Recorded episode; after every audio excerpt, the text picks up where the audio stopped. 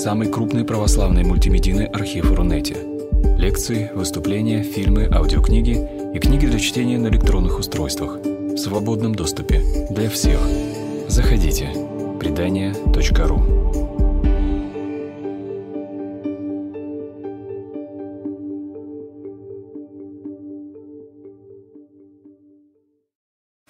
Друзья мои, каждая книга – это приключение. Приключение большое, трудное, сложное. Как почти все из вас знают, книг у меня не так много, но за каждой из них стоит просто шлейф, какой-то звездный шлейф приключений. И вот эта книжка, она Сейчас еще ждем кого-то. Проходите, пожалуйста. Она четвертая, наверное, на моем веку. Эта книга. Конечно, у нее есть свои особенности.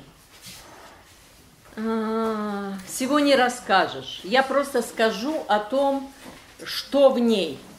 В этой книге 70 стихотворений, посвященных поэтам – и 30 стихотворений о слове, и небольшой кусочек прозы, связанный тоже со словом из поэзии. Как вы понимаете, собиралось это все не за один день, не за один год. Это мои отношения с этими людьми, это мое какое-то прочтение и проживание этих людей. И для меня это очень важно. Может быть, не всем это будет интересно – но все-таки мне думается, что это достаточно, достаточно какой-то священный опыт, потому что так много поэтов под одной обложкой, так много вот этих взаимоотношений, так много этих энергий. И я, я осталась взволнована и довольна этой книгой. Вот кому еще нужно будет, а стоит она совершенно недорого, кто сколько, что называется, может, вы можете ее потом э, взять. Ну и что? С чего бы начать, друзья мои? Начать нужно, конечно, со стихов. Посмотрите на эту обложку. Это дверь. Это вторая дверь в моей жизни, вторая книжная дверь в моей жизни – у кого есть вот эта моя книга, немного больное ощущение счастья, тот вот эту безобразную дверь совершенно, совершенно такую, какую-то слабую, облупленную, так, извините, вдруг кто-то потерялся. Знаете, вот эту дверь я придумала когда-то, придумала, вспоминая свой опыт жизни, а, а, жизни в Вологде. У меня была дверь в Вологде совершенно невыносимая. Она была э, фанерная, она разваливалась, она была выкрашена обыкновенной коричневой краской, которая имела свойство, ну, как это, облупиться, облупиться. И я помню хорошо, как в час ночи, когда все засыпали, я выходила в коридор с коричневым карандашом, и вот эти облупленные куски закрашивала, заштриховывала. Это было, это было всем понятно, что это ничего не меняет. Но все-таки мне захотелось сделать вот на эту книгу эту дверь. Потому что книга называлась «Немного больно. Ощущение счастья». Вот здесь очень много моей жизни, где очень много больно и громадное ощущение счастья. И эта дверь имела право здесь оказаться. И вот когда пришло время выбирать обложку сюда, Яков вдруг предложил. Он сказал, а ты знаешь, а давай каждая твоя книжка будет дверью. Пусть на каждой будет дверь, но совершенно другая дверь, другая. И мне показалось, что это, что это интересно. И я придумала, что эта дверь должна быть ну вот она не совсем такого цвета, может быть, как, как я это придумывала, но все равно вот такая, голубизна, больше, больше с голубизной. И мы нашли такую дверь, мы же ездим много по миру, да, и снимаем, фотографируем, и двери тоже. Мы нашли эту дверь. Тут над ней была еще вот, ну как этот полукруг, как это, арка, арка такая, да. И мы сделали вот так. А дальше, просто я хочу это рассказать, потому что это очень для меня важно. А дальше я позвонила в Крым, в Коктебель, Антонине Михайловне Искандер, которая тогда там отдыхала, и сказала, как ваши дела с книжкой, спросила она. Я сказала, вы знаете, обложку придумали, это будет дверь. И все. Короткий разговор, роуминг, короткий, э, короткий разговор. Через день мне Антонина Михайловна говорит, после разговора с вами я шла по набережной Коктебеля, и художники, художники продавали свои работы. И была одна работа, дверь. И я остановилась, подумала и ушла. Но на утро я буквально заторопилась туда, потому что мне не хотелось, чтобы она, чтобы ее купили. Я пришла и поняла, что вы просите эту дверь, и я ее вам купила. Но я же не видела ее, я не представляла. И вот знаете, когда появилась уже обложка в электронном виде, я послала ее Антонине Михайловне, она была в потрясении, потому что дверь, которую она купила на набережной Коктебеля, была вот такой. Она была чуть-чуть э, зазеленена по-голубому зеленым, но она была точно такой, и она была не просто дверью, рядом было еще окно. И эта картина, она производила какое-то невероятное, совершенно невероятное впечатление – Час ночи. Я не сплю. В меня из старой книги дверь открыта. В крови живой поток огня. Нездешним, сумрачным, забытым Повеяло издалека моих же собственных окраин. И там, где я себя не знаю, Вскипала памяти река. И кровь несла навстречу мне осознанные сны потока, И запредельно одиноко мне было в кровной быстрине. Себя читая по складам, переставала я лукавить, И падала земная память, как платье ветхое к ногам. Вот эта дверь для меня была тоже важна я в этот раз буду строить совершенно по-другому свое выступление, потому что, ну, потому что это все должно быть по-другому.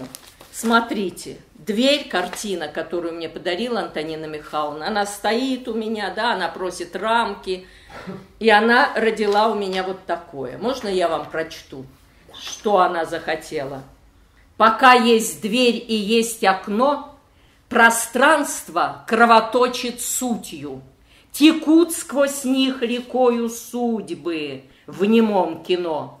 Как он велик проем дверей, Он обещание другого, Пространства, таинства и слова, Он чародей.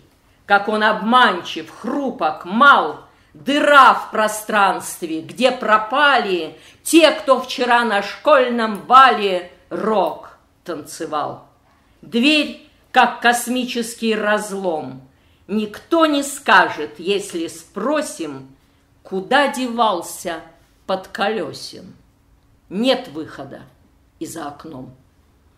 Интересно, на это мне Яков сказал, а ты уверена, что русскую классическую литературу помнят сейчас настолько, что знают кто такой герой Гоголя под колесем. Я сказала, я уверена, та публика, который, с которой я имею дело, они знают, кто такой под колесем. Вот так появилась эта дверь, так появилась эта книжка. Тут можно еще что-то говорить, но я хочу прочесть, прочесть вот это, начало. Оно очень важно для меня. Я никак не могла найти, да, я не могла найти, кто бы написал вот это начало, а, потому что оно, те люди, которые написали, они написали очень хорошо, но они напеча, написали как бы не начало, а продолжение, продолжение. И я написала свое начало, потому что оно было во мне. Называется оно «Благодарность». Я и сейчас вижу, как Лермонтов поддерживает небосвод над Россией – У каждого своя реальность. И мне просто некуда деться. Самые сильные детские впечатления связаны с поэтическими строчками и со смертью Пушкина. Многие человеческие судьбы завораживали, оставляли ощущение тайны, но судьбы поэтов проживались как моя собственная реальность, словно и тайны никакой не было. Странные были и попадания несколько раз. Читаешь строки Лермонтова и знаешь, почему он так написал. А в других текстах понимаешь, где продиктовано небом, а где просто хорошо сработанная строка. У неба-то не всегда допросишься. Поэтическое слово создавало Россию, ее судьбу. Сказители, плакальщицы, поэты выненчили русскую душу во всей ее пронзительной бескрайности, готовности болеть за общую лучшую долю, болеть больше, чем радоваться. Россия всем, буквально всем обязана слову, и тем, кто этим словом царственно владел. Большая удача, что я не обременена никаким статусом на земле, но все отчетливее я осознаю себя словом. С маленькой буквы словом. И метафора меня оправдает. И знаете, после этого вполне уместно вспомнить вот то, как приходило к тебе это осознание. То есть, когда тут говоришь о поэтах, имеешь в виду подспудно и их читателей. Я могу говорить о своих. И я бы даже хотела вообще вот эту сегодняшнюю встречу посвятить своим читателям. Вы знаете, я не скоро добралась до своего читателя, очень не скоро. Вот эти первые годы, даже десятилетия становления, это был какой-то ужас. Ты был клубком, клубком вибраций, отчаяния, громадной силы одновременно, одновременно полного вообще растворения, непонимания, как себя вести в этом мире, полной нестыковки со всеми людьми, которые протекали мимо тебя, и, и постоянно, с постоянным вот этим напряжением, связанным э, со словом. Другой жизни не было, была жизнь в, слово, в слове. И знаете, я ведь была просто сумасшедшей, как я потом понимаю – Э, стала понимать. Сумасшедшие в глазах людей. Я ведь ходила по улицам разных городов и выбирала, вот можно вот этому человеку прочесть или нельзя. И я шла за ним, и он оглядывался, и случались всякие истории. И я подходила и говорила, вы меня извините, а можно я вам стихи прочту? И спасибо, что были люди, вот эти прохожие, да, которые останавливались и которые ну, не шарахались. Они слушали, и они были как-то благодарны, и мне было легче. И мне было легче, у меня был какой-то просвет вот в этом моем вот э, таком состоянии. Я бы, знаете, памятник поставила некоторым просто, вот памятник. В Ярославле у меня были соседи. А, они были актерами Волковского театра.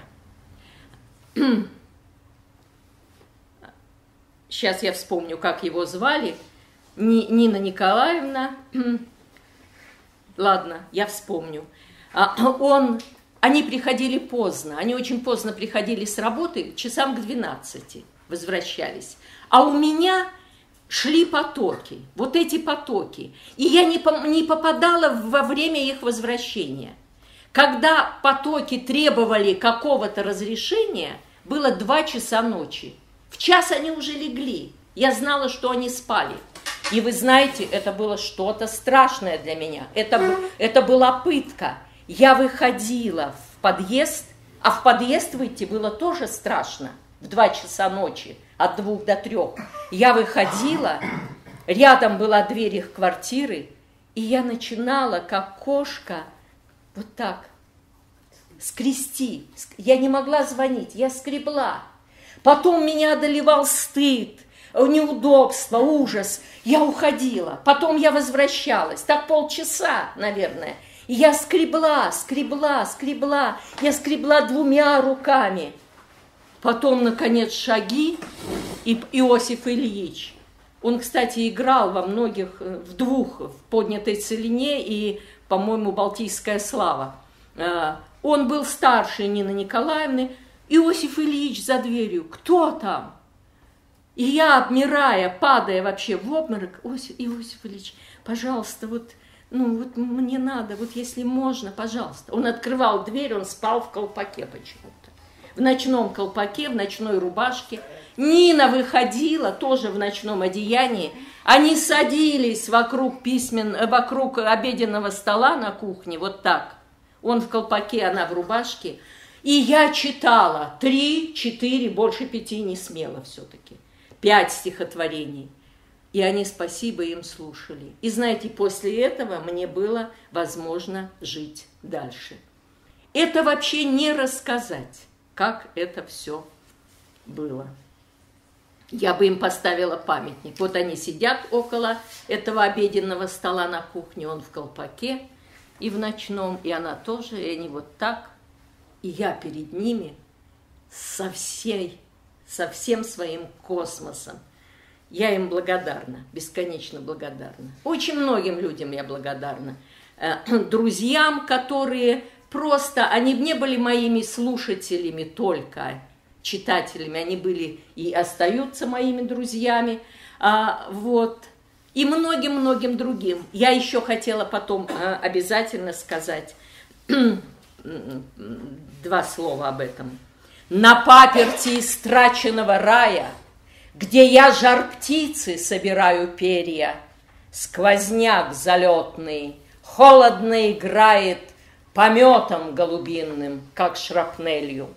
Вороны нависают над полями, Мысль бесприютно раной кровоточит, У нищих крылья стали костылями, И редко подают здесь словом точным. Кто смысл жар птицы обглодал и прожил? Все должники наперевес с умою. И кажется, что слово не поможет. Но кроме слова пусто за душою. И это действительно так. Оно здесь, это стихотворение есть. Державин спал, так я назвала вот эту вот первую главу где поэты. Действительно, вот это стихотворение достаточно, спасибо, достаточно такое известное уже тем, кто, где я читаю, но это на самом деле так есть. Изъедена правда, до дыр доносила покровы свои убиенная память. Какие поэты спасали Россию стихами – в трухлявом дупле до зари цепенеют, В лесах непроглядных, как мертвые совы, В косматых застенках, где петь не умеют, Пытается слово.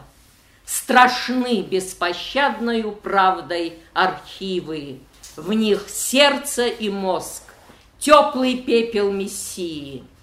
Какие поэты любили Россию. Поэтому живы. Абсолютно глубокое мое убеждение, что все отсюда. Ну и давайте Державина все-таки. Державин спал.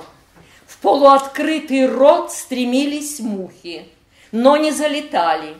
Окно открыто, душно в пыльной зале.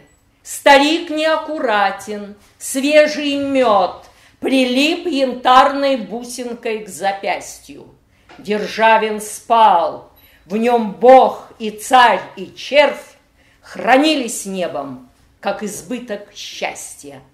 А Пушкин, не спросясь, ломился в дверь. Ну, долго рассказывать о своих давних, необыкновенно каких-то личных и всяких непонятных отношениях с Пушкиным, это бесполезно – Тут несколько стихотворений с ним связанных. Э, вы знаете, многие из вас знают, что много лет я провела в Пушкинском заповеднике, в Михайловском, и эти встречи там, на этих тропинках с Александром Сергеевичем, они не прошли даром. Но встречи эти на самом деле начались гораздо раньше, в моем самом раннем детстве. И моя великая благодарность, конечно, здесь в этой книге присутствует Пушкину. Но вот одно стихотворение, позвольте, я вам все-таки прочту.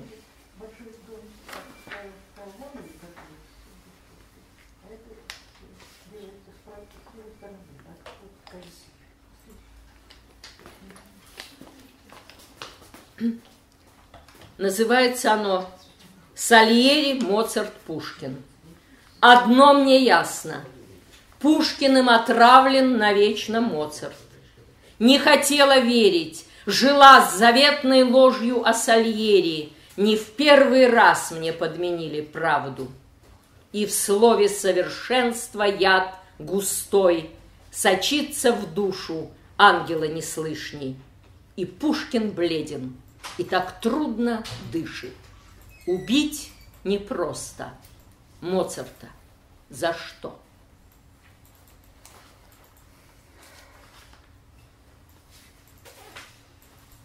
Конечно, не обошлось без Лермонтова, тоже свои особые отношения. Есть Полонский, есть Блок, есть Гумилев, есть Мандельштам, есть Марина Цветаева, а, я никогда не была фанатом да, цветаевской поэзии, а, но попытка и желание осмысливать ее судьбу, она, безусловно, не могла ну, меня как бы не коснуться, потому что слишком, э, слишком все значительно и страшно.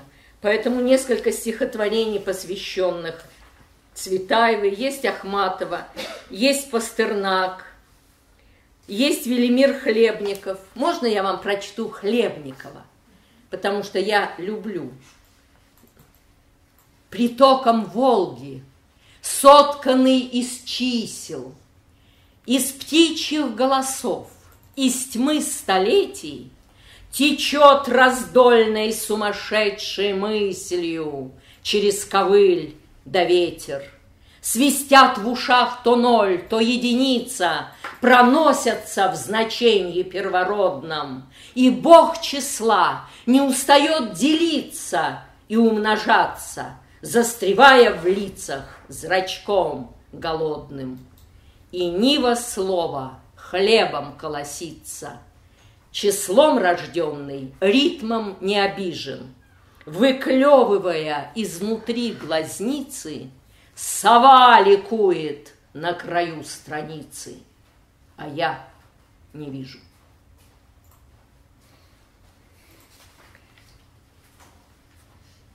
А, вот это вот маленькая, да, Илья Эренбург. Как украшает время вензель этот, свечение сквозь мрак двух гласных букв. Шли люди, годы, жизнь и буря света имела позывные Иренбург. Ну, опять вот, опять это, это уже есть целое поколение, и даже, наверное, не одно, кто не знает, что такое люди, годы, жизнь, буря, да, это, это уже ребусы пошли, какие-то получаются ребусы. Ксения Некрасова, Ника Турбина, поэтам-шестидесятникам, пришлось мне осмыслить тоже это как-то недавно. Ну, никак я не была связана. Ну, никак, ничем. Нет у меня мостиков с этими людьми. Тогда мне было только десять, а не шестнадцать нежных лет. Была не с ними и не здесь я, в пространстве, где кумиров нет. Как тень крыла, как мост над бездной, лишь обозначены в судьбе. Их опыт дивно бесполезный – я не позволила себе. Меня их тексты не растили. В избытке сил, в захлебе слов я догадалась, дар России – непобежд... неразделенная любовь. Они хрипели в микрофоны, где слово каждое как взрыв, но не услышат стадионы, как музы плакали на взрыв. Анна Алексеевна, проходите. Так, я, это ничего, что я вот так перелистаю, да? Вам это, вам это подходит? Потому что я могу совершенно по-другому. Смотрите, приходим к сегодняшнему дню, да? Так случилось, что, конечно, не с какими поэтами, в общем, с современности, э, ну, не могла я, не могла я внутренне ни, ни, нигде ни с кем э, соприкоснуться и пересечься как следует. Но, ну, так уж, так уж устроено и я, и, и, и, и судьба. А потом Бог послал встречу, вот как раз через Анну а, Алексеевну а, Бог послал встречу с Седой Вермишевой. Есть такая армянская поэтесса Седа Вермишева. Мы виделись один раз. Знаете, вот один раз мы сидели друг против друга, и все, мы абсолютно разные. Как ее интересовала вот эта вот э, политика, да, и насколько вот она погружена в осмысление того, что там происходит в России, настолько у меня это уже... Но случилась встреча. Это, эм, это большое просто для меня было подарок, потому что, ну, не встречалась я внутренне, это не значит, что я не читала, но внутренне я не встретилась практически ни с кем. И вдруг вот Седа Вермишева. Можно я прочту стихотворение ей посвященное? Мы говорили мало, но легко о том, что два часа вместить успели. Москва готовилась принять успенье, вершины храмов плыли высоко. В ней отзывался полнозвучием род князей армянских. На высокой ноте ответ искала, тот, что не находят. Зачем так трудно наш живет народ? Болела этим от начала дней, жизнь мерила той справедливой мерой, которая давно лишилась веры, а истина истлела вместе с ней. Она хотела примирить, понять, как мать на всех с одним кусочком хлеба. Но всем хватает, разве только небо.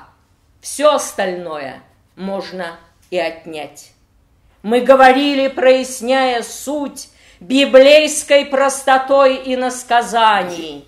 Так книги очень старого издания вдруг откровение новое несут. Мы говорили, словно пастухи, что встретились в предгорье Харарата.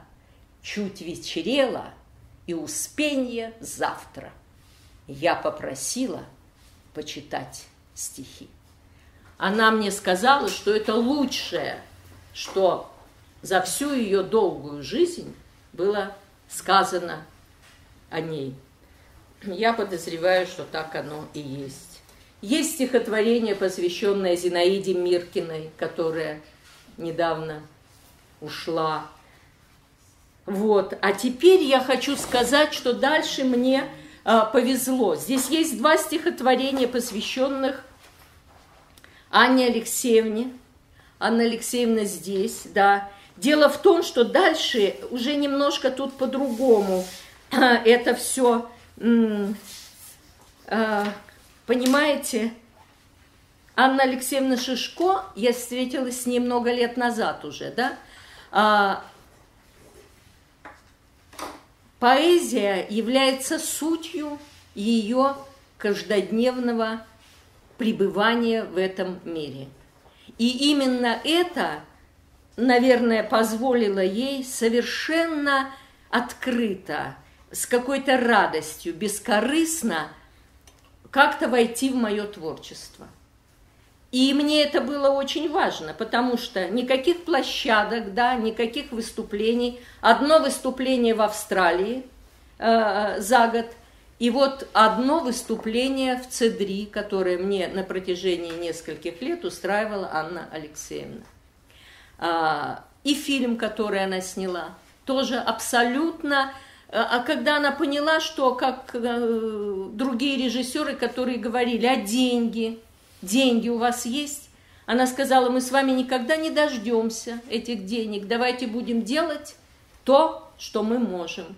И действительно сделали этот неплохой фильм, который называется «Выгуливая память в зеркалах».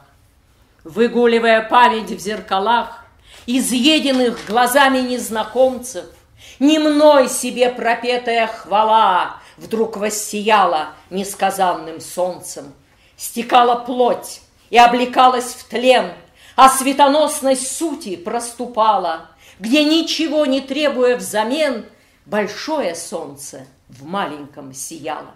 Я бросилась в догонку, только тень на месте солнечных лучей смеется. В неловкости судьбы дымится день, и в зеркалах гуляют незнакомцы. И здесь два стихотворения есть, посвященных Анне Алексеевне. Я, наверное, читать сейчас, сейчас я найду. А, вот это я прочту. Это прочту, это стихотворение важное. Я написала его ночью, когда Анна Алексеевна была у меня в гостях и спала в соседней комнате. Так что это все, все энергии, да, они, они общие. Традиция становится обузой, когда она судьбой стремится стать. На потолке следы босые музы, сама себя пыталась избежать. Молчание кровеносные сосуды, наполнены пропетым до краев, и жизнь, как рана, зарастает зудом, как ни скреби, не заструится кровь. Все истины растерзаны со страстью, пир людоедов на страницах снов. Традиция становится несчастьем, пока ее не приютит любовь. Истории рассыпанные бусы в священный текст никто не соберет. И на снегу следы босые музы щекочут землю, и трава растет. Вот. Теперь дальше у меня есть стихотворение «Неожиданная встреча».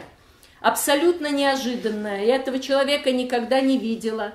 Ему попала в руки, ну, почти нечаянно, моя книга. Правильно я рассказываю, Антонина Михайловна? Этого человека зовут Константин Скворцов, известный русский, ну, уже такой давний, да, э, поэт.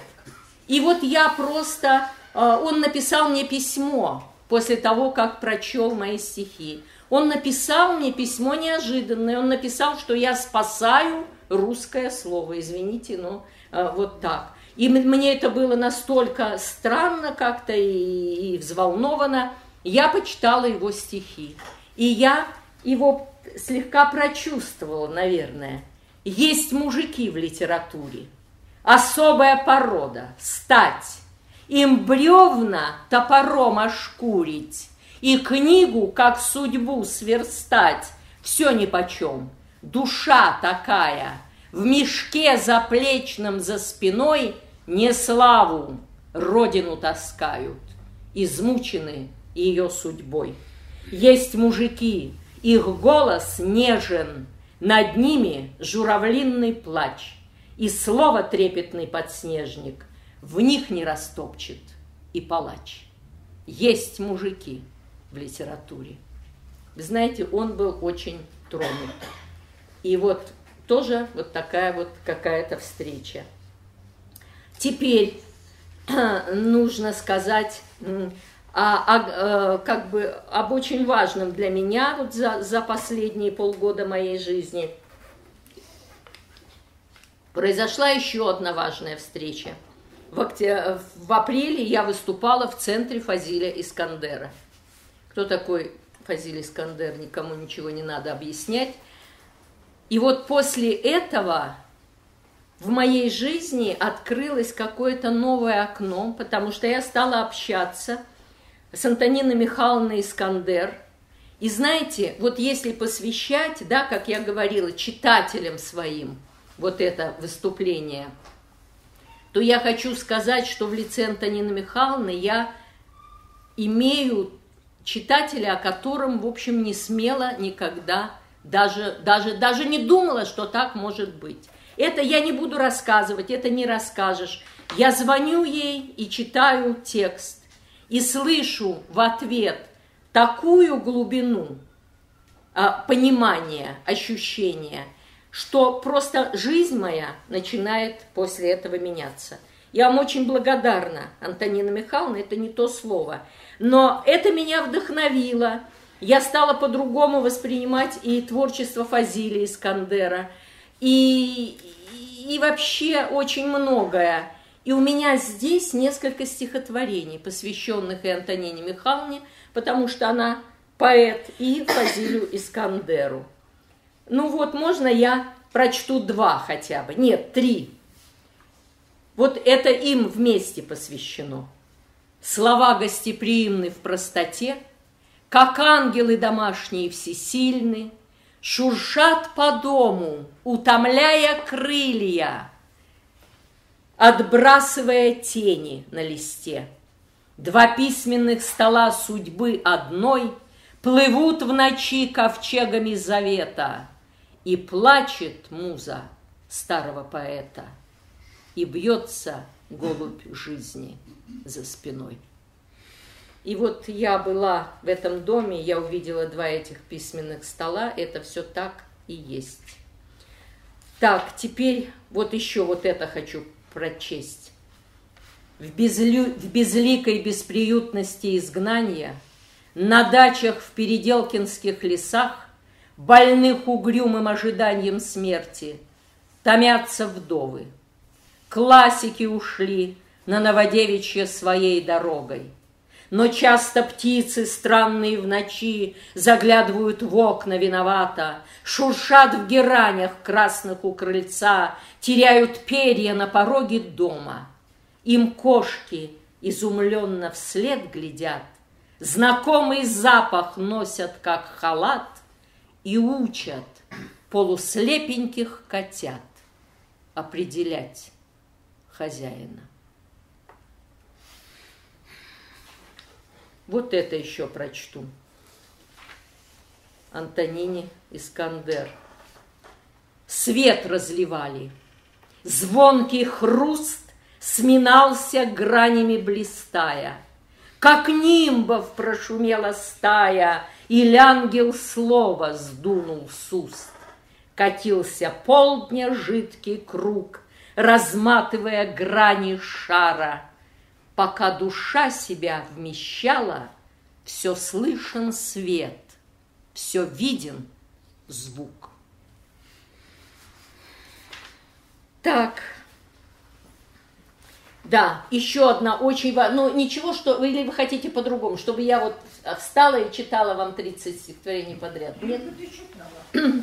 Слушайте, вот это вот, это меня волнует всю жизнь. Не просто осознай, вот это вот меня волнует всю жизнь.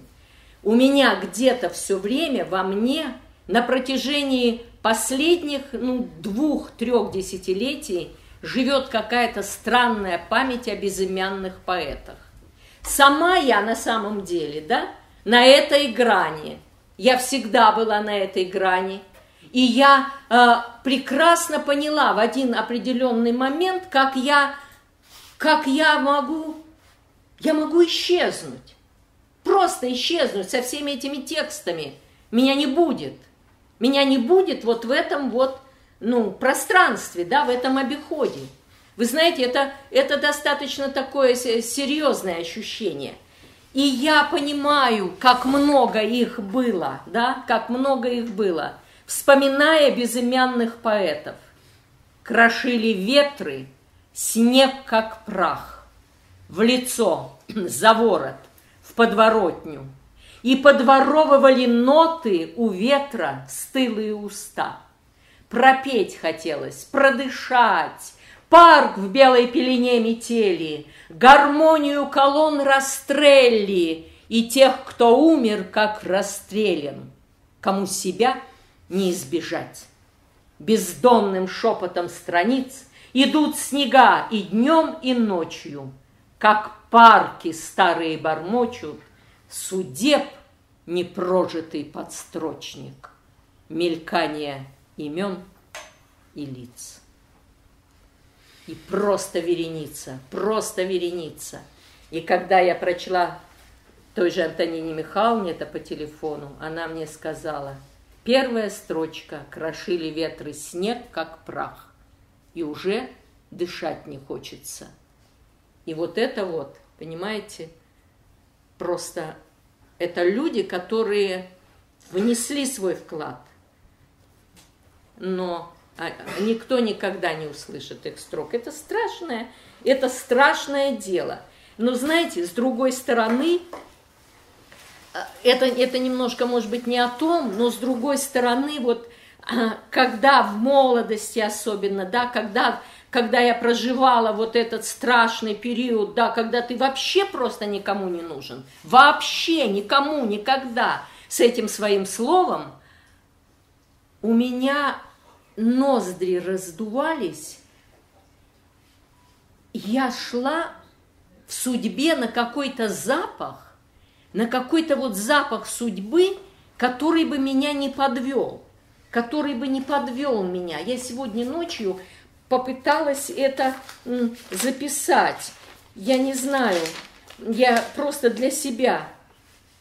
Не нужно было не свернуть вот не свернуть куда-то, понимаете, нужно было остаться ничем, никем и ничем. Вот такая судьба, понимаете? Это, это сложно объяснить, но я чувствовала это с детства, что ну, э, я не могла тогда так формулировать. Нужно было остаться никем. Только когда ты никто, и ничто, только когда за тобой не водятся вот эти статусы, да, или еще что-то такое, когда ты ничему не принадлежишь, это выстраивает твои отношения с чем-то очень большим совершенно по-другому. И я это, знаете, когда поняла? Это мне было 45 лет. Умер отец в Сибири, я приехала на похороны, осталась до 40 дня – я давно не была в Сибири. И вот э, э, эти дни шли люди, мои одноклассники бывшие, там какие-то знакомые, шли люди со своими разговорами. А потом мама мне сказала, чего я не знала. Оказывается, мама все 45 лет моей жизни страшно переживала. Она думала про себя, ну как же так? Вот у Зины шуба, дача, муж – у, э, она перечисляла моих одноклассников, там у, у Вали там профессия, деньги, дача, там дети, там... То есть я не вписывалась, у меня не было ничего из этого, вообще ничего. И маме было как-то не по себе. И вот эти 40 дней, то, что я жила там после смерти отца, и она видела, как шли эти люди, и какие были разговоры, она мне потом сказала, ты знаешь, а я вдруг поняла – у шуба, дача, еще там что-то, дети наркоманы. А, у, там, и она всех перечислила, и они все имея, да, они имели вот, вот как, какие-то такие за душой проблемы, которые, ну, ничем, ничем. И она говорит, вдруг я вижу, что у тебя нет ничего, но ты в чем-то богаче их всех.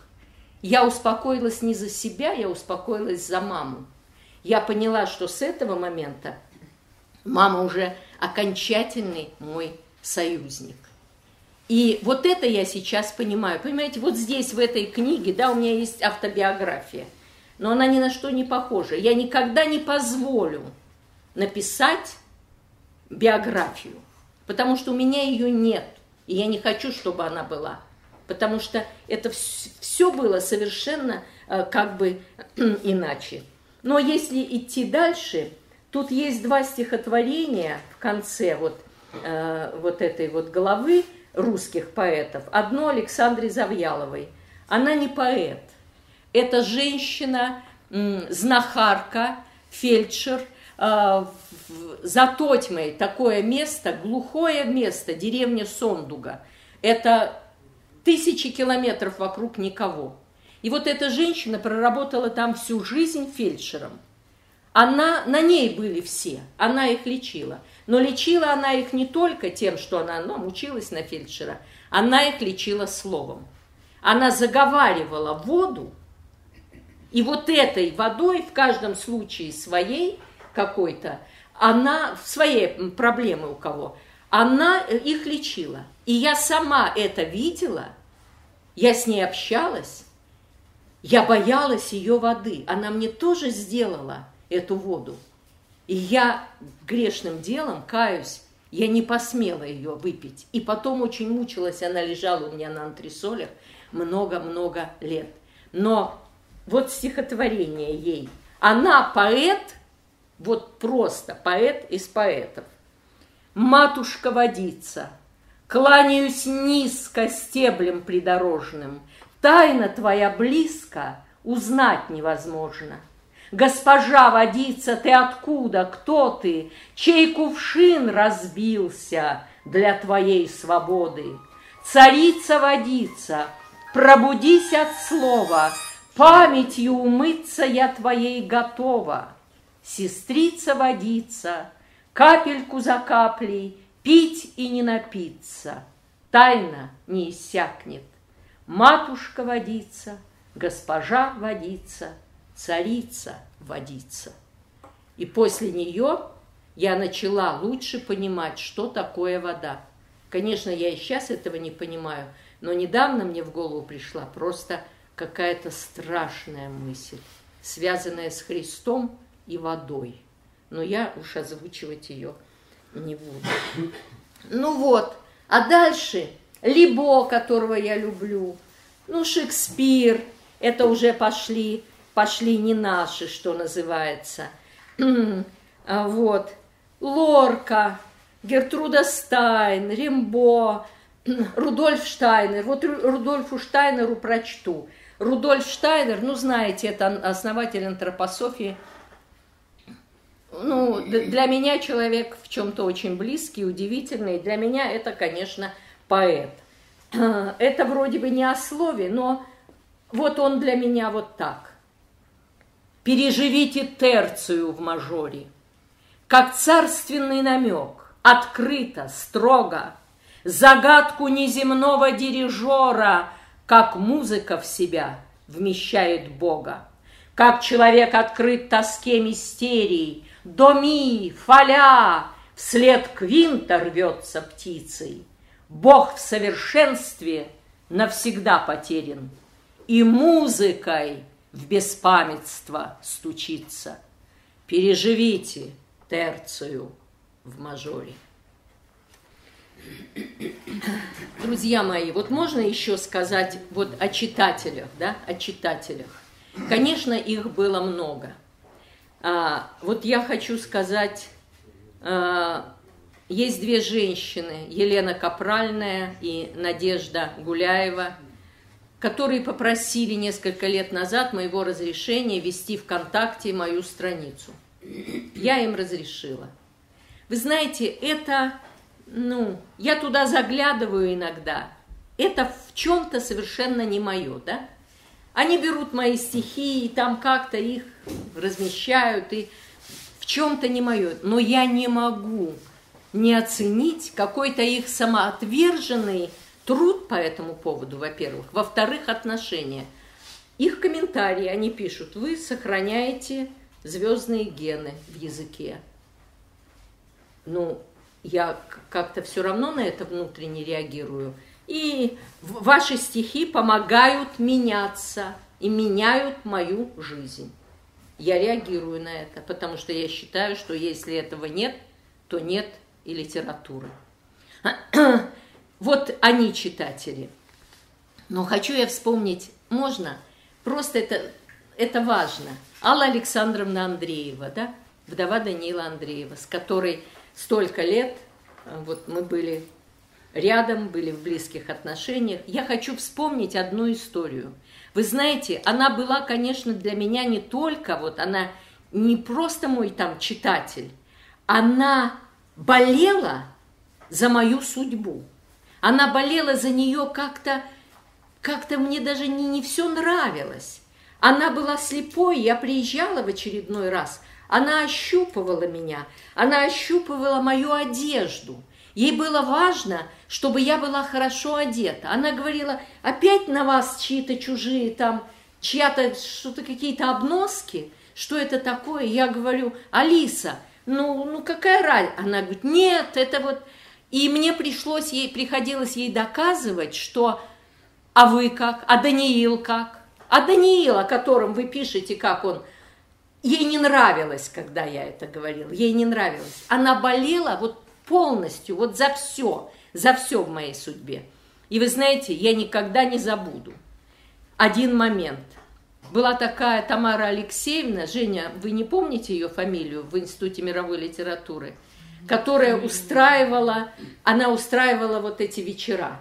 Я выступала там в музее Горького, а, и потом она мне звонит в Вологду и приглашает, говорит, вы не можете выступить такого-то числа в Институте мировой литературы?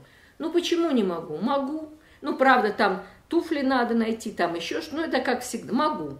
Я приезжаю в Москву, мы с Аллой Александровной решаем все вопросы и идем в этот день в Институт мировой литературы к, к нужному времени. Мы приходим, там в фойе сидит публика, а, ну, человек 30, такие вот литературные московские дамы, в, по большей части, такие очень интересные. Алла Александровна спрашивает, здесь будет вечер поэзии? Они говорят, какой вечер поэзии? Здесь будет выступление Игоря Золотуского. Это литературовед знаменитый. Алла Александровна говорит, как выступление Золотуского? Здесь будет вечер поэзии современного поэта Ларисы Патраковой. Они ей говорят, вот так буквально. О чем вы говорите? Современной поэзии нет. И современных поэтов тоже – Здесь будет вечер Золотуского. Алла Александровна, она была очень, она была воин, солдат, она была боевая. Она сказала, то есть как это современной поэзии нет? А я вам говорю, что есть. И я стою при этом, да? Мне плохо до невозможности, а Тамары Алексеевны нет. Потом они говорят, если не будет вечера Золотуского, мы уходим. Она говорит, вы меня знаете? Вы знаете, кто я? Да, говорят они, вы Алла Александровна Андреева. Я вас прошу войти в зал и послушать только одно стихотворение. Если вам никак, вставайте и уходите. Я в обмороке, понимаете? Ну, в обмороке. Я не чувствую себя вот так вот, как. Я выхожу туда в фойе, идет Тамара Алексеевна. Говорю, Тамара Алексеевна, в чем дело? Она так спокойно, она говорит, да вы знаете, Золотувский заболел. Ну, я решила заменить вами. Я говорю, ну почему вы не объявили, почему? Она говорит, да какая разница? Я говорю, ну как какая, там целая буча. Она говорит, я знаю вас, я знаю их, все будет в порядке. Они вошли в зал, меня трясло, да? Алла Александровна, а, Алла Александровна села в первый ряд. Я начала читать, никто не ушел. Через два часа она повернулась с первого ряда на них и сказала, что я вам говорила? Понимаете, вот это, вот это вот, это была битва, да, это была битва за меня. Вот это, я вообще ей просто низкий поклон, я ей бесконечно благодарна. И женщина с лицом звезды летящей мне наливала старое вино – я всем ветрам распахнутая настежь Примерила ее дорожный плащик И в музыке, нахлынувшей как счастье, Ту женщину с лицом звезды летящей Любить и слышать было мне дано. И действительно, было дано и любить, и слышать. И знаете, раз в год прихожу на могилу, да, на Новодевичьем. Великий русский поэт Даниил Андреев, Алла Александровна и вся семья, в общем, Андреевская там. Запустение, мрак и мерзость запустения. И там ничего, какие-то попытки ходили, узнавали. А Новодевичье, да, это же особое место – есть у тебя, могила принадлежит кому-то, она в данном случае брату Аллы Александровны, ну, сводному брату, а, и больше никто не смеет там ничего делать. И вот это все поразительно. В полутора метрах обнаруживаю могилу Конкордии э, Антаровой. обнаруживаю в полутора метрах от Даниила Андреева. Одно и то же время, да?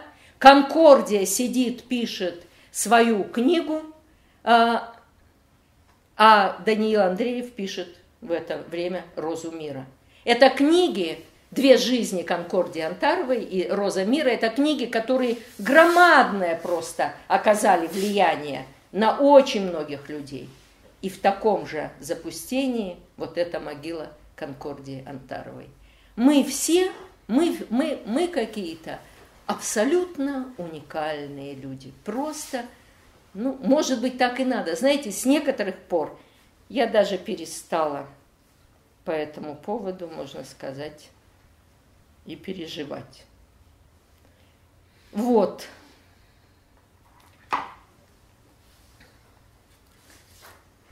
Жизнь за пределами холста теряла ясность. Шуршала серым пустота, совсем согласна. Мысль сонно утекала в щель, безлико, вяло, спасая нежность от вождей и пьедесталов. А холст светился, верил, звал, не обесточен, и дерзко я нарисовал по центру точку. Масштаб. Я тяжело ворочалась в пределах измеренного тела человека – оно, конечно, больше океанов и Сириуса из созвездия Пса, но мне оно всегда мало, по сути. Я не вмещаюсь в собственную тень. Как мысль, несущая в себе ничто, никак не совпадет сама с собою. И ожерелье Млечного Пути на мне сомкнуть объятия не может. Я ускользаю золотым предвестием – предчувствием себя как человека, как мысль, несущая в себе ничто, себя в своем творении не настигнет.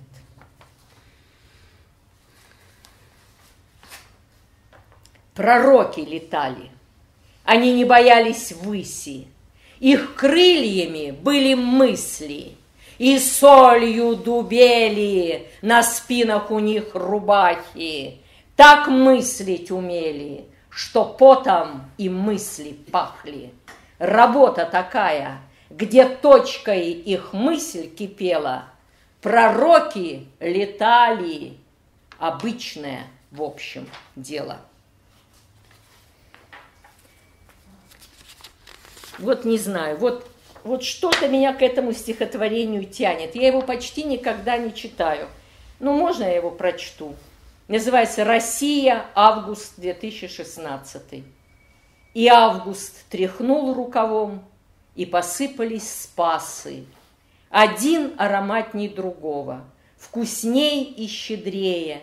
Средь яблок и меда стадами пасутся пегасы, И те закрома у России не оскудеют. Кончается лето, а лик чудотворного спаса — никем не замечен, как коврик на отчим пороге. И яблоки пахнут, и жизнь не бывает напрасной. Безмерно воруют и страстно латают дороги.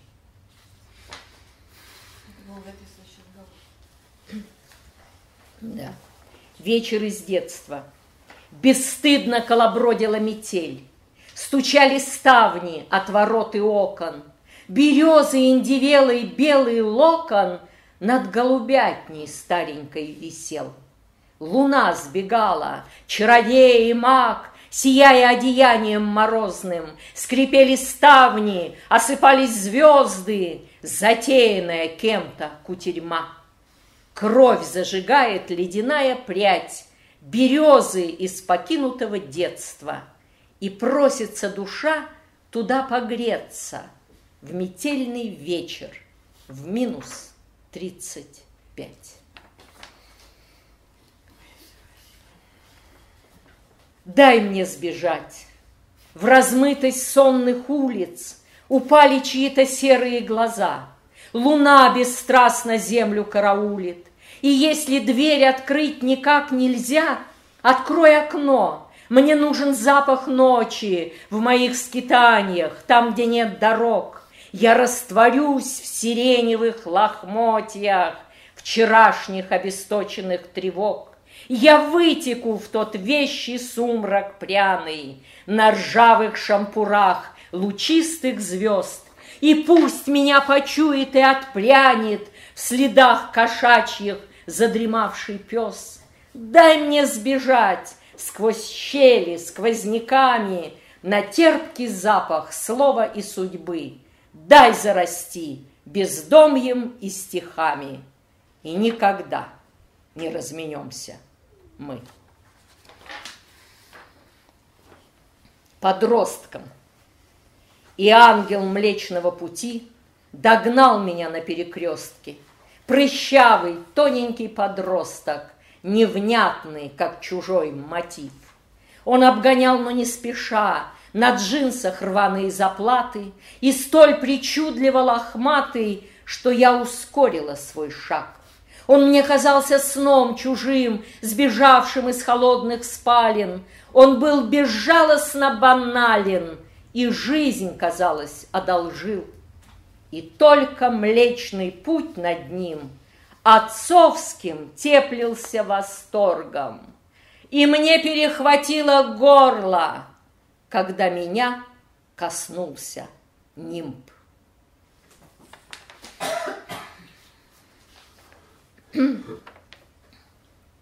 А это так, пустяшок, ну. Закачался ближний лес, загудели сосны, Ветра кривоногий бес поверху несется, То ли хохот, то ли свист, И с повадкой мелкой Жадно осыпает лист, Хвост пушит у белки. Пусть и в пол плеча размах, Пляс без перебора, Но в глазах у росомах Спутаны узоры.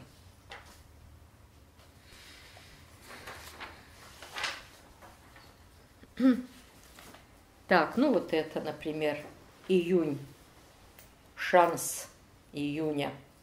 Невестица лето, июнь младолиствен, Кукушка волнует, надежды, начало, Мои обновленные старые мысли, Как лодки не сгнившие, ждут у причалов. Опять соловьи защекочут потемки, В прибрежных кустах на галерке ласкала, Любовного таинства песню негромкая На тысячи верст мир вокруг обласкала. Душистых сиреней упругие кисти, Надежды, начало и жизнь, как под силу. Мои обновленные старые мысли — в июне, как в отпуске, лишь погостили. Я долго распускала свой жакет, изношенные, траченные нити. Струилась под руками пыль событий, оставленный моим полетом след. Добру за просто так не пропадать. Связала крылья, много, безвозмездно, для всех бездомных, избежавших бездны, вдруг кто-то и отважится летать.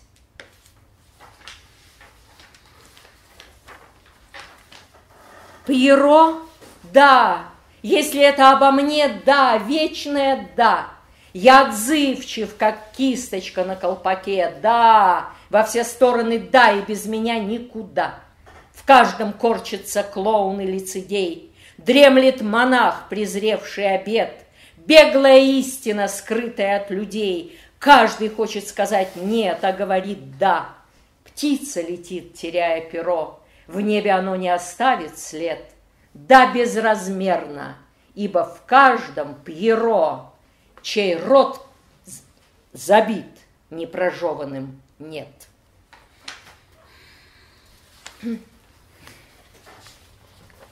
Так, знаете что? Еще можно два слова вот скажу. Во-первых, мне в этот раз легко было, да, издавать эту книжку. Ну, были там свои какие-то рабочие моменты. я издавала ее с удивительными людьми. Ильмара Фаустова и Марина Чайкина. Э, это люди, которые издавали в свое время книгу Антонины Михайловны «Искандер». Я видела эту книгу, поэтому решилась сразу. И я думаю, что это все имеет значение. Просто имеет значение. Потому что здесь люди, которые чувствовали, вот чувствовали твои повороты, твои какие-то особенности. А они были просто, они были настолько созвучны многому, они были настолько благородны, добры, и они подарили мне тоже очень много новых впечатлений о которых я даже написала. Так что спасибо вам, Ильмара, большое. Большое спасибо. Так, Для еще... Счастье работать с, ваш, с вашей книжкой. Спасибо. Так, еще я хочу, знаете, о чем сказать. Вот это, это стихотворение, которое как бы но почему-то мне хочется вот их помянуть. Мы не, мы не поминаем деревья, да? Деревья это, это, это гораздо больше, это я уже тоже знаю. Деревья на земле живут не зря. Их корни глубже, их вершины выше. Нет среди них богатых, гордых, нищих. Мы в школе, где они учителя. Они бесстрашно проливают свет сияющих, забытых горних кущей. Под этим дубом причащался Пушкин. Не скажешь сразу – кто и кем воспет. Я к старой роще в иду и в снег, Так ходят к мудрецам на покаяние. Мне милость их, святое подаяние И вечных истин неразменный хлеб. Спасают нас вершины в небесах, Да в каждом изголовье на погосте Шумят березы, клены, липы, сосны, Не зря живут священные леса. И еще хочу сказать, вот в этой книжке, да, жаль, эту книжка, все, ее уже как-то нигде... Ну, мне как раз вот не очень повезло с теми, кто печатал эту книжку, по-моему. вот. Но вот в этой книжке предисловие написано было одно маленькое Жене Морошкиным, старый верный друг. Алла Александровна передала эту связь самый старый верный э, друг в плане того, сколько он сделал для какого-то распространения моей поэзии. А, вот здесь маленькая-маленькая его заметочка, но такая очень емкая. Сам он просто очень творческий человек, композитор. И здесь небольшая статья Елены Николаевны Черноземовой. Это тоже мой друг. Она доктор филологических наук. И в этот раз, когда опять же было некому вот написать, она написала сюда, в эту книжку, маленькое, э, маленькое послесловие. Я тоже ей очень благодарна. А, вот. Знаете, еще хочется рассказать об одном читателе? Или вы уже устали, да? Мы что уже имеем? Нет, сейчас, сейчас еще можно, наверное, немножко. Матвей, можно, да? Об одном читателе – их было много, разные они были. Это было в Вологде. Стук в дверь, звонок. Открываю, подхожу, робко. Кто? Мужской голос, встревоженный. Здесь живет Лариса Патракова. Да, приоткрываю. Мужчина, молодой, незнакомый. Он впивается в меня вот так взглядом и говорит, это вы? Я говорю, да. И у него на лице разочарование, мука, ужас какой-то. Я смотрю, ничего не понимаю. Он говорит, можно войти? Да, пожалуйста, входите. Он вошел. Говорит, я должен вам рассказать. Год назад он живет за Великим Устюгом в каком-то маленьком городке в глуши. Год назад я был в Вологде, ехал в троллейбусе. Вошла в троллейбус девушка. Я ее увидел – и я понял, что мне в жизни больше ничего не надо. Но я так замешкался, и она вышла. И больше я ее не видел. Я перестал есть, спать, я целый год страдаю, я, я не имею никаких концов, чтобы ее найти. И вдруг в Вологодской газете, это было крайне редко, я не печаталась ни в каких газетах, они сами сделали там через кого-то подборку нескольких стихотворений. И он говорит, я открываю и читаю стихотворение. В меня стреляли на большой охоте из тысячи стволов наверняка, и ни одна не дрогнула рука, хотелось всем отведать птичьей плоти. Но я была душой того стрелка, который знал, как умирать в полете. Он подстрелил меня издалека, как убивать в полете. Он подстрелил меня издалека и мертвым пал на той большой охоте.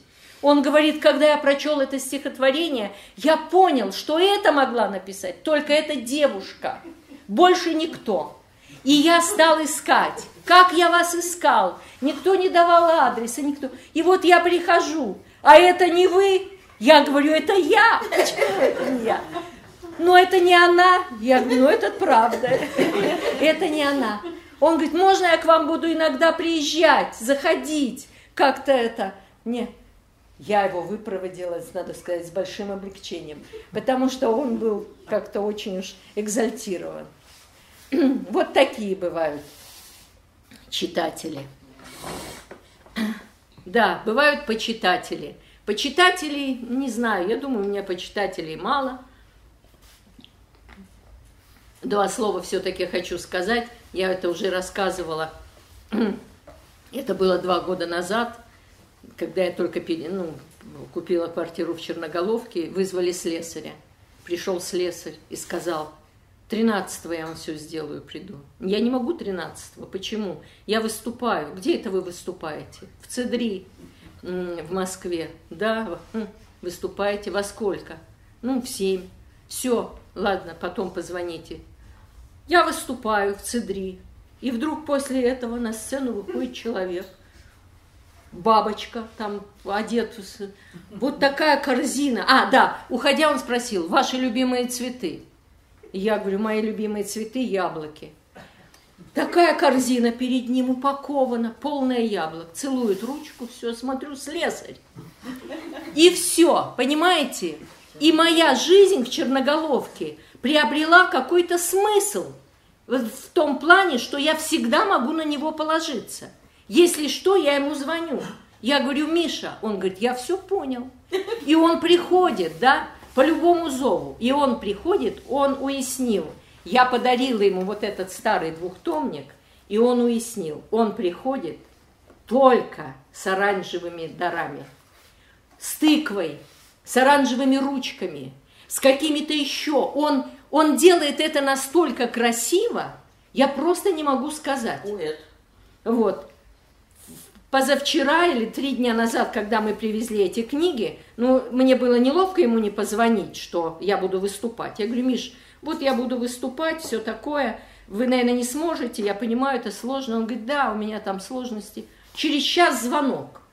Открываю дверь, стоит Миша с корзиной, вы знаете, это меня до слез трогает, которая украшена невероятным образом вот этими двумя цветами – она украшена такими лентами, она украшена как-то так просто вкусно. И вот эти яблоки, вот эти вот яблоки. Он говорит, вот, пожалуйста, я всегда к вашим услугам. Понимаете? Вот Нет, я, я, я просто рада. Понимаю. Я рада, что этот Миша есть в моей жизни. Просто рада. И он как-то читает, как-то по-своему глубоко читает. Друзья мои, ну что, вам еще что-то прочитать? Или, да, мы, мы еще не переходили совершенно ни к какой прозе. А, хотелось бы кое-что сказать. Ну вот это стихотворение. Накрыты карканьем ворон, не спят поля по всей России. Последние луга скосили – и надвигается предзимье безжалостно со всех сторон. Щетиной стылой на стерне торчат бескровные травинки, и беззащитной паутинки, надрезанные первой льдинкой. Так осень движется к зиме, смывая прах в избытке вод, вдруг ливень ледяной припустит и защемит, и не отпустит, и клин потянется над Русью, как невод в небе. Жизнь пройдет. Грустно, конечно. А вот уходящей цивилизации, донашивая королеву, уходит век. Мы вместе с ним. И на монетах профиль девы уже почти не различим. Не ветер в парусах хлопочет, за шахматной доской игрок безумно проиграть не хочет, победы захотеть не смог. Уходящей цивилизации. да, вернемся к книге ненадолго. Вот дальше вот от «Аз даять» идет эта глава, да, где стихи, связанные со словом. Это же не просто, это вот совершенно непросто. Сейчас, э, ну вы точно не устали, а? Еще можно? Нужно. Я просто хотела сказать одну такую важную, наверное, для, такую вещь для себя. Вот, вот она, эта вещь. Да, я нашла просто старые бумажки, да, старые записи, они выцвели. Просто это к этому. Можно я просто коротко? Просторно у нас и ознобно, тревожно, холодно, сквозит, как в космосе. В другой стране масштаб уютный, домашний. Чувствуешь себя защищенно, спокойно, да не в своей тарелке. Все чего-то не хватает. Так и мечешься, и покоя хочется, и уюта, и масштаба не хватает. Земля нас формирует, и чтобы этот космический масштаб Родины освоить, пережить, нужна была поэзия. Только поэзия и могла помочь человеку приспособиться к этому пространству, заткнуть эти космические дыры. Ведь просторы такие, что себя в них только теряешь. И потому тоже мы проживаем с Россией опыт неразделенной любви. Мы все в ней потеряны. Это какое-то замучивающее состояние. Ведь мы все воспринимаем Россию как живое существо. Мы, может быть, даже не замечаем, но мы общаемся внутри себя с Россией, да, с Родиной, абсолютно как живым существом, как, как с личностью. Ни одна страна, ни одна природа так не описана, так не воспета – Поэты создали Россию, которую мы подспудно ищем и чаще не находим. А по-другому и быть не могло. И все равно любовь. От того, что она безответная, она не становится меньше. Нужно было как-то зафиксировать, закрепить эти пространства, эти мучи, мучительные дали, эту безбрежность. Слово очень-очень помогало в этом. Я вот просто так думаю. И можно еще одну запись, а? Можно? Можно? Да. Это просто нашла бумажку после состояния. До семи утра мотала, как на поводке. Тысячи вариантов в голове. Голова раскаленная. Чем глубже понятия, с которыми взаимодействуешь, тем мучительнее погружение в их смыслы. Сам становишься этими понятиями, этими смыслами. Это больно. Это не столько работа со словом, сколько с душой, с ее путями, куда она может заглянуть, до чего дотянуться. Бредешь за ней, как за поводырем. Надо не пройти мимо нужного повода, поворота. Бывают стихи, когда диктует слово, его музыка. Смысл добывается через это, как дирижер из оркестра извлекает звучание. Но бывает и такое – тебя прорабатывает этими смыслами, записывает в тебя их программы, больно ранит. Выходишь обновленным, но словно состарился на несколько тысячелетий. Оглядываешься, оказывается, надо в магазин, кефира нет. И с трудом понимаешь, магазин, кефир, что это, где, как. Идешь по улице, смотришь на прохожих, удивляешься – как же они не видят? Ведь тысячелетия идут с тяжелым грузом, с уроками. Тяжело.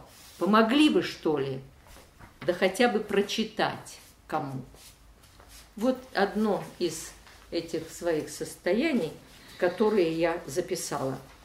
А теперь смотрите, вот в книжке получилось очень странно. Ну, не странно, наверное. А, вот эта глава о, о слове, да?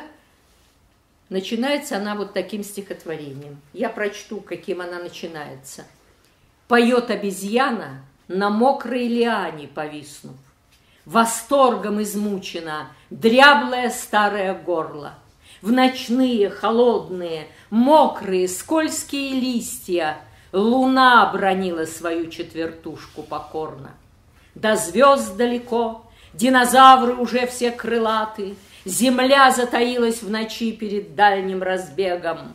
Поет обезьяна, мычит, восхищенно, невнятно, И слезы бегут по щекам, как дороги на небо. Вот эта попытка сказать себя, выразить, она мне очень понятна. Обезьяна, этим началось. Смотрите, Вдруг вижу, что же это сложилось-то как? Последнее стихотворение этого цикла. Бог спел меня одним протяжным звуком, единственным, который подошел мне, заполнил даль миров и дальше дали, длину волны всем сообщая сразу, как знак, как пропуск, в нем мое бессмертие. Всю память о себе не утаил он, все выдохнул в меня с таким доверием, и отзвучав во всех мирах и далях, звук возвратился в точку притяжения. Я помнила, еще в четыре года яйцо светилось звуком. Это я. Так получила я себя в подарок. Бог спел меня и отдохнул немного. И вдруг я вижу от обезьяны до Бога. То есть вот вся, вся эволюция, что называется. Так, еще тут один, один читатель вот тут проглядывает через стихи. Ну, не знаю, успе, успеваю рассказать еще.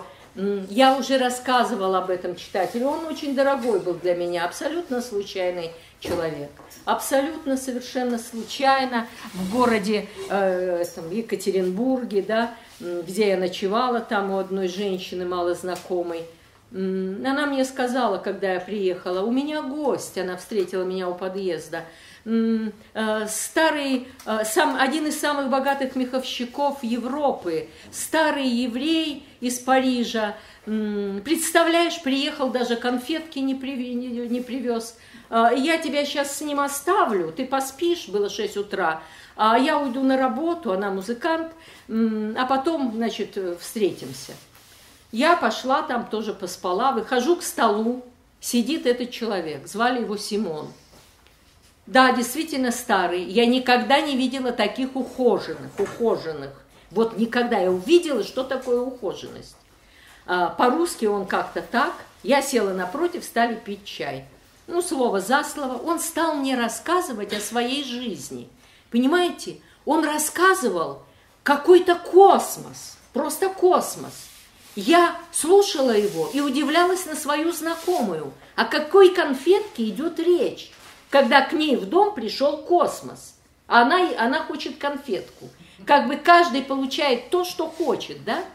Он мне рассказывал детство, нищета, маленькое где-то там в какое-то местечко. Отец, вот этот герой Шалома Алейхама, меховщик, который ничего не может, ну такой вот неумелый. Э, этому пять лет, а напротив через дорогу другой меховщик, Изя, который богатый, у него много учеников. И в шесть лет этот мальчик, Симон, говорит, папа, я хочу быть меховщиком. Отец говорит, хорошо, я буду тебя учить. Нет, папа, я у тебя не хочу учиться, я хочу учиться у Изи. Как у Изи, плачет мать, он же бьет своих учеников. Нет, но я хочу учиться у Изи. Изи взял его, и через некоторое время он стал ши, ну, этот мех шить там и делать все лучше, чем его старшие ученики. Все. Потом один раз Изи его побил, он ушел домой. Изи через два дня пришел и стоял под окном. «Симон, вернись!» А этот, ему было 8 лет, сказал, ты мне мало платишь, я у тебя еще, я вернусь, я у тебя еще не всему научился, но ты мне мало платишь. И он мне рассказывал эту свою жизнь, как он приехал в советские концлагеря вызволять своего брата, как в концлагерях погибла вся его семья э, в немецких, э, как он вызволял этого брата с помощью своих меховых умений. Он шил шапки этим, ну, военным ну, начальникам этих лагерей. Он шил такие шапки и воротники, что они ему этого брата как-то там выдали. Он рассказал мне эту громадную жизнь. И вдруг я поняла из его рассказа, что он всех покупал. Понимаете? Он всегда всех оценивал и покупал. Причем покупал не только деньгами. Я вдруг это осознала.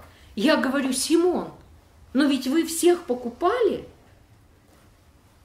А внутри у меня в этот момент впервые зародился вопрос. Интересно, а меня можно было бы купить? Вот первый раз я так подумала. И вдруг он мне на это отвечает. А вам, дорогая, никто не давал вашу настоящую цену. То есть, понимаете, он мне ответил на мой внутренний вопрос. И я вдруг вижу, что он все понимает, он мудрец, ему было за 90 лет. Я говорю, Симон, а сколько я стою? А он говорит, а это вообще ваша главная проблема. Вы, говорит, стоите столько, что здесь не найдется человек, который даст вам эту цену. Вы знаете, это трудно объяснить. Я не могу объяснить. Он этой фразой, да, спас что-то во мне такое, что потом мне позволило жить дальше. И потом пришла, а, я сказала, можно я прочту вам стихи? Он говорит, ну, я не читаю стихов, особенно по-русски. Ну, ладно уж, прочтите. Я ему прочла что-то. Он вытащил, вот так вытянул на меня свой такой ухоженный пальчик и сказал, вы были бы в Париже богатейшей женщиной. И тут пришла эта хозяйка, и мы сидели, и я опять что-то прочитала, и он говорил какие-то мудрые слова. Она лежала в обмороке, и когда его увезли, он уехал, она сказала, как так? Как он тебя так раскусил? Как... Я говорю, Наташа, ему не надо меня раскусывать. Он все понимает. Он не, не мех там, он все понимает.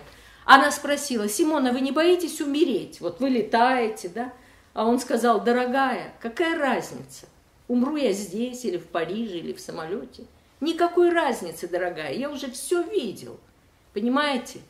И вот этот человек, да, он мне подарил что-то необыкновенное. Потом я приехала, это был 2003 год, я приехала э, в этот, ну, куда я там, где я там жила в этот момент, в Вологду, и у меня тяжелейшее какое-то состояние, и тяжелое, это до, вот хоть прыгай в окно. И я прихожу на кухню, однопрограммник, я включаю, а там говорят, сейчас будет Пригов говорить, поэт Пригов, интервью с ним – и я про себя думаю с надеждой, сейчас поэт поэту поможет, даст мне ответ. И вдруг Пригов говорит, рифма не нужна, а, там, э, да, из поэтов типа только я, ну и, и что-то такое. И это меня добило совсем. Я прихожу, лист бумаги, я пишу Пригов, приговор, дальше пишу, приговор. Я еле выжила, еле выжила, с трудом не прыгнула в окно, и ночью случилось стихотворение. «Не удалось себя продать так дорого, как того стою, но верности моим героям и в страшном сне мне не предать. Пусть ветхостью моих одежд любуется лишь старый ветер, а в тщетности земных надежд одна живая на бессмертие. Но вещи рифмы благодать врачует душу без усилия, без рифмы не стоять России. Я не смогла себя продать. В общем, знаете, жизнь удалась, эпохи вопреки.